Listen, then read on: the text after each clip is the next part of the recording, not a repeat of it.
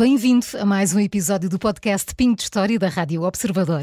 Eu sou a Maria João Simões e ao longo dos próximos minutos, em parceria com o Pinho Doce, falamos da importância de contar histórias aos mais pequenos, de como os ajuda a estimular a criatividade, a desenvolver valores, o gosto pela leitura e até a relação com os mais velhos. Esta é mais uma forma do Pingo Doce promover e fomentar a leitura junto dos mais novos e também de assinalar os 10 anos do Prémio de Literatura Infantil.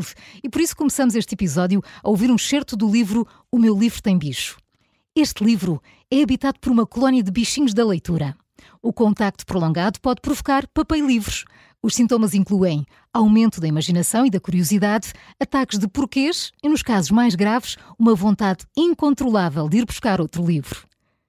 É com este excerto do livro vencedor do terceiro ano do concurso, O Meu Livro Tem Bicho, que damos o mote para falarmos sobre o mundo mágico da leitura. Para isso, convidamos para se juntar a nós Susana Almeida, mãe e autora da página de Instagram e do livro Ser Supermãe é uma treta. Olá, Susana, bem-vinda. Olá, Maria Obrigada João, por ter obrigada. aceitado o convite, obrigada, Susana. Obrigada pelo convite. A Susana tem um papel muito ativo no que toca à literatura infantil e aos temas da parentalidade, da mesma forma que os bichinhos neste livro, o meu livro tem bichos, querem que os leitores aumentem a imaginação e a curiosidade. Como é que os pais podem fomentar a leitura com os filhos e como é que tornam essa, essa experiência memorável para as crianças? Eu acho que, acima de tudo, eh, é preciso também ser um exemplo. É preciso que, que os pais eh, leiam e que, e que falem sobre os livros que- com os filhos e que lhes mostrem que, que a leitura é muito importante, não só eh, para, para terem ferramentas na escola, para saberem escrever melhor, ler melhor, mas também para, para puxar pela imaginação, pela criatividade. E isso faz desde que eles são pequenos, pelo menos lá em casa foi isso que nós sempre fizemos, desde que eles, eh, desde que aque- aqueles livros do banho, Uhum, quando sim, eles são sim, bebés, exatamente. para se habituarem a manusear, a manusear os livros. Acaba por ser o primeiro contacto. Sim, não é o primeiro Sim. contacto. Ah, os livros estarem à mão, eu sei que nem, nem sempre é possível em todas as casas haver muitos livros, em nossa casa há muitos livros, e nunca tiveram fechados atrás de, de portas, sempre estiveram à mão. Há livros nas estantes, há livros espalhados em cima da mesa, no sofá. Hum. Ah, e então ter os livros à mão e eles não serem um bicho de sete cabeças, não serem um Um objeto. acontecimento, não é? Exatamente, Ler é um acontecimento, pegar um livro é um exatamente. acontecimento. Ser uma coisa normal. Folhear um livro é normal, Uhum. mexer no livro é normal. E isso aconteceu com eles desde pequenos e depois eh, o contar histórias é muito importante quando eles são, quando eles são pequenos, habituarem-se a, ler- a ouvir eh, uma história até terem a idade deles próprios eh, irem à prateleira e tirar um livro e começarem a ler. Ahm, é importante que o livro seja normal, como a Maria João estava a dizer, não ser um acontecimento, ser realmente um objeto tão normal como um telemóvel ou um tablet ou E tão comandos da apetecível como uma televisão. boneca de brincar ou o carrinho, não é? Sim, sim. ah, nós não podemos, ah, não podemos separá-los desse mundo. Claro. Ah, mas o livro também tem que, também tem que fazer parte, ah, como é óbvio. Eh, E a Susana, como, como mãe, como autora, como é que lida com a superexposição ou, ou até mesmo a dependência da tecnologia em detrimento da leitura tradicional dos livros? É um grande desafio. ah, é um grande desafio. Às vezes não é possível, porque o apelo, da, o apelo de- dos tablets e da televisão é realmente muito grande e é muito maior hoje do que era quando nós, Ah, eh, seguramente. quando nós éramos pequenos. Já tenho 44. ah, no nosso tempo havia desenhos animados muito de vez em quando na, na televisão. Sim, éramos Eh, mais de brincar na rua, não é? Era, exatamente, e hoje em dia isso também já não acontece tanto porque a vida, a forma como ela está organizada é muito diferente. Ahm, eu tento sempre que, ahm, que os meus filhos percebam que podem ver tablet, podem ver televisão, mas também têm que ler. Às vezes é preciso obrigar. Apesar de eles estarem habituados a, a ler e a ter livros, às vezes é preciso dizer: olha, se queres ter tempo de tablet, também tens que ter o teu tempo de leitura. Ah, tentamos que leiam antes de dormir, que, que foram criando. Primeiro éramos nós a contar as histórias e agora já são eles a, a ler, já estão noutra idade. E, ah, ou seja, o facto de, de terem livros e, e de- não quer dizer que eles queiram sempre ler, porque às vezes não querem. Claro. Ah, nessas alturas é preciso puxá-los um bocadinho. Olha, tens aqui este livro, É algo que exige mais deles, não é? A atenção, a dedicação. Sim. E eles depois te- temos a sorte que tanto um como o outro que, que gostam muito de gostam muito de ler. Mas claro, se for entre ler e ver o tablet, é uma o livro não fica em pé de igualdade. Mas eh, Tentamos. E como, é que, como é que os incentiva a, a, ler? Alguma dica que se transforma em bichinho da leitura aqui como livro? Que eu desafios, acho... que obstáculos é que, é que enfrenta, Susana? Eu acho que os livros têm que ser uh, livros que eles gostem. Não vale a pena obrigá-los a ler uh, o Moby Dick aos seis anos ou, a seu tempo, ou aos sete, a seu tempo. Há uma coisa, para além de nós sempre termos, uh, termos lido com eles e deles agora nesta idade já lerem sozinhos, há um hábito que eles têm muito interessante, muito engraçado com o pai, que é ler, ele, lê, o pai lê-lhes muitas vezes uh, livros que não são ainda bem para. Por exemplo, eles estiveram a ler a Odisseia uhum. do Homero, versão para crianças, claro. Uh, leram o pai leu-lhes também Alice no País das Maravilhas, na versão original, e é muito engraçado porque é um livro, são livros mais complicados, por assim dizer. O Tiago tem oito e a Mariana tem dez, mas aquele momento de leitura em que o pai está, está a ler aquela história e que também lhe está a explicar a história e aquilo aguça-lhes a curiosidade uh, e ficam com muito interesse em ter conhecimento. Esse às vezes é um dos truques. É nós também pararmos um bocadinho da nossa azáfama do dia a dia, da nossa correria e sentarmos com eles. Uh, ah, já não tem uma coisa de família, tem que ser uma coisa Sim, de família. já não, é? tem idade para. Não tem sempre idade para estarmos a ler em família, não é? E, e o pai faz isso com eles muito bem, tem mais paciência do que eu, felizmente. uh, e isso puxa-lhes porque quando eles acabam de ler esse livro com o pai, eles perguntam: e qual é que vamos ler a seguir?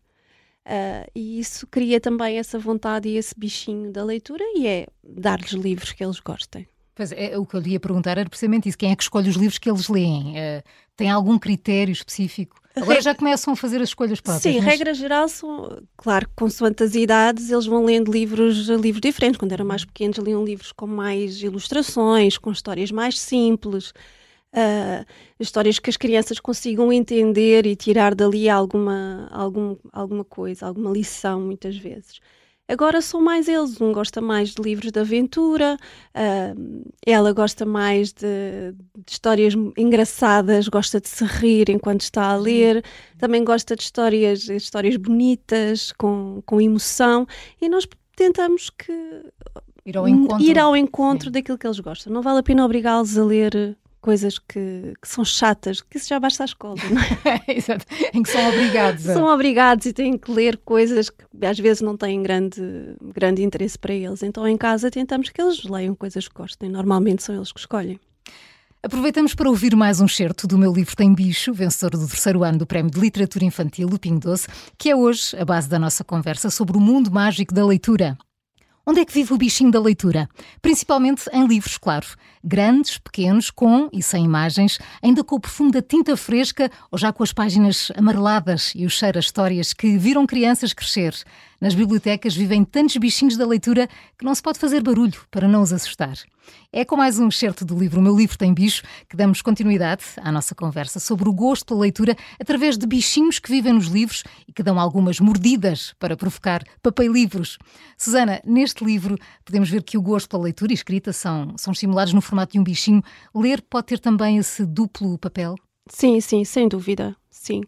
Uh, ler uh, provoca a nossa, a nossa curiosidade e a nossa criatividade e eu noto que é uma ferramenta que muita, muitas vezes não damos valor não damos valor à leitura e dizemos muito facilmente eu não gosto de ler mas ler não é só ler são os mundos que se abrem uh, muitas vezes são companhia e são uma ferramenta dão mais vocabulário Encontram também, palavras novas. É? Exatamente. É?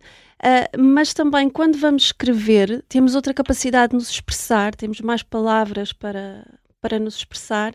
E isso nas crianças é muito importante. Eu noto muito isso na forma quando, quando os meus filhos têm que fazer composições uhum. ou quando têm que se expressar. Uh, o mundo deles, o vocabulário deles é, é maior. Torna-se mais rico. É? Sim, e, nas, e, depois tem esse, tem esse reflexo na escola e também tem reflexo na forma como, como nós nos compreendemos, como eles compreendem, como compreendem o mundo, como compreendem como os outros, como se relacionam. Uh, ler abre todas as portas que, que se podem imaginar e, e, é muito importante que seja fomentado não só em, nas famílias, dentro daquilo que é possível, ah, mas também nas escolas. Nas escolas, talvez às vezes não se fomente tanto o gosto pela leitura e mais a obrigação. uh, da leitura. E era importante mudar um pouco essa, essa visão. E Susana, uh, ler é, é, de facto essencial para eles estimularem a criatividade e, como dizíamos, para terem a capacidade de se relacionarem, não é? Porque Sim. aprendem muito com aquilo que leem. Sim, porque os livros, há livros que têm claramente, como nós tínhamos no nosso tempo, as fábulas de La Fontaine ou as histórias do avôzinho tinham sempre uma moral. Hoje essa moral nos livros, noto que não são tão descaradas uhum, como, eram, como eram antigamente mas os livros têm sempre, têm sempre uma há sempre história, uma mensagem, há sempre há uma mensagem, uh, há sempre outra realidade, acima de tudo, nós percebermos, as crianças perceberem que o mundo não começa nem acaba no umbigo delas, o mundo é muito maior. Um, e isso dá-lhes ferramentas de relacionamento, sim, com os outros. Não só aquilo que nós lhes passamos, enquanto de valores, enquanto exemplo, mas uhum. também essas histórias que os fazem questionar e chegarem a nós com perguntas e nós lhes explicarmos. E há a partilha de experiências de livros que leem com os outros amiguinhos da escola, sente isso? Não Ou eles chegam a casa, o meu amigo leu este livro, não gostava de ler. Sinto não sinto ainda tanto pois. isso, não sinto. Ainda é cedo, talvez. Começo a ser, por exemplo, a minha filha, uh, ainda ontem, uh, nos pediu se podíamos lhe oferecer o livro do Diário de Anne Frank porque na escola a professora falou sobre isso. Acho que são muitas vezes uh, os Mesmo? professores que, que, trazem que, e que, estimulam sim, a curiosidade. A curiosidade, não? sim. Não noto tanto que eles tenham essa troca de interações uh, com, com os colegas, mas se calhar mais tarde. Neste é momento. engraçado, no outro dia eu viajava e à minha frente ia um rapaz, um, um jovem, provavelmente com 10, 12 anos, e a ler um livro dizer, eu achei aquilo fascinante. No avião ele ia a ler um livro, Sim. os pais iam agarrados ao telemóvel e aquilo, eu achei aquilo, lá está, devia ser uma coisa normal e, não é. Achei, e marcou Sim. pela diferença. Eu, no outro dia também fui, eu um, tenho por hábito, quando vamos a algum lado, uma consulta, alguma coisa do género, e sei que vamos esperar, eu, eu digo-lhes sempre, agora já são eles que, que vão buscar, mas eh, digo sempre: vão buscar um livro, levem um livro. Ai, mas porquê? Porque vamos estar à espera, e vão lendo um bocadinho. E no outro dia fomos a, fui com, com a Mariana, a minha filha mais velha, fomos a uma consulta e a senhora da recepção ficou muito espantada, porque ela trazia o livro com ela, nós fomos fazer a inscrição, Incrível. e ela dizia, ai, trazes um livro, isto não é nada normal. Lá está. Eh, de facto não é, e até nós quando vamos nos transportes, ou Sim. vamos a algum lado, o mais normal é vermos alguém, uh, porque o estímulo, nós não podemos criticar muitas vezes as crianças Também quando nós... É, toda a eh, hora, não é? Exatamente, temos, estamos a fazer scroll, e não estamos a ver nada muitas vezes, mas uh, estamos agarrados ao telemóvel e não com um livro.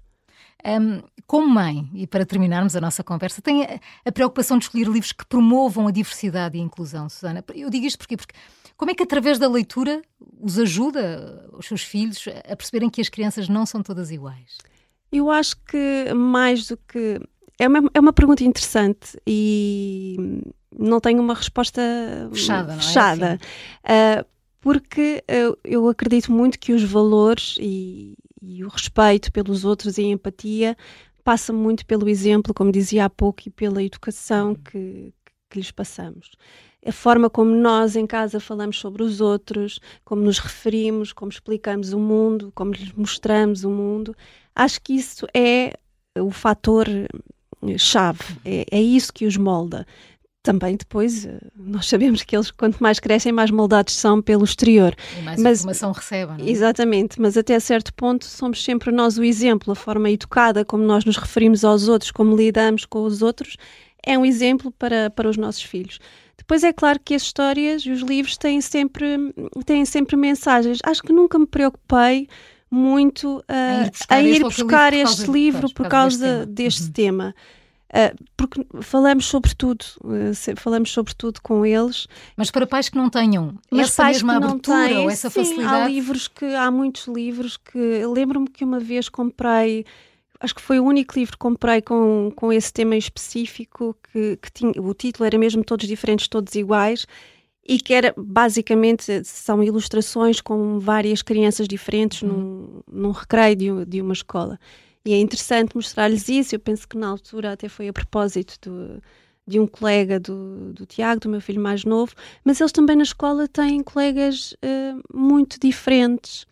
Uh, têm colegas de várias nacionalidades, uhum. de contextos sociais muito diferentes, uh, alguns com necessidades educativas especiais. Eu penso que isso é que. Isso é, é a normalidade. É a normalidade, a normalidade exatamente. É? E nós em casa reforçarmos essa normalidade é importante, claro que os livros ajudam, como nos ajudavam a nós quando nos liam fábulas, uh, mas acima de tudo são, são os valores que, que lhes transmitimos. Sana Almeida, muito obrigada. Obrigada também, Maria João. História. Muito obrigada. Obrigada pela partilha e que os bichinhos da leitura continuem sempre presentes. Obrigada. no próximo episódio vamos continuar a falar sobre o poder de uma boa história infantil para o desenvolvimento dos mais novos. Com o apoio do Pingo Doce, incentivamos a leitura e realçamos a importância que a literatura deve ter desde cedo, porque ler leva-nos mais longe. Eu sou Maria João Simões. Obrigada pela companhia. Até ao próximo episódio.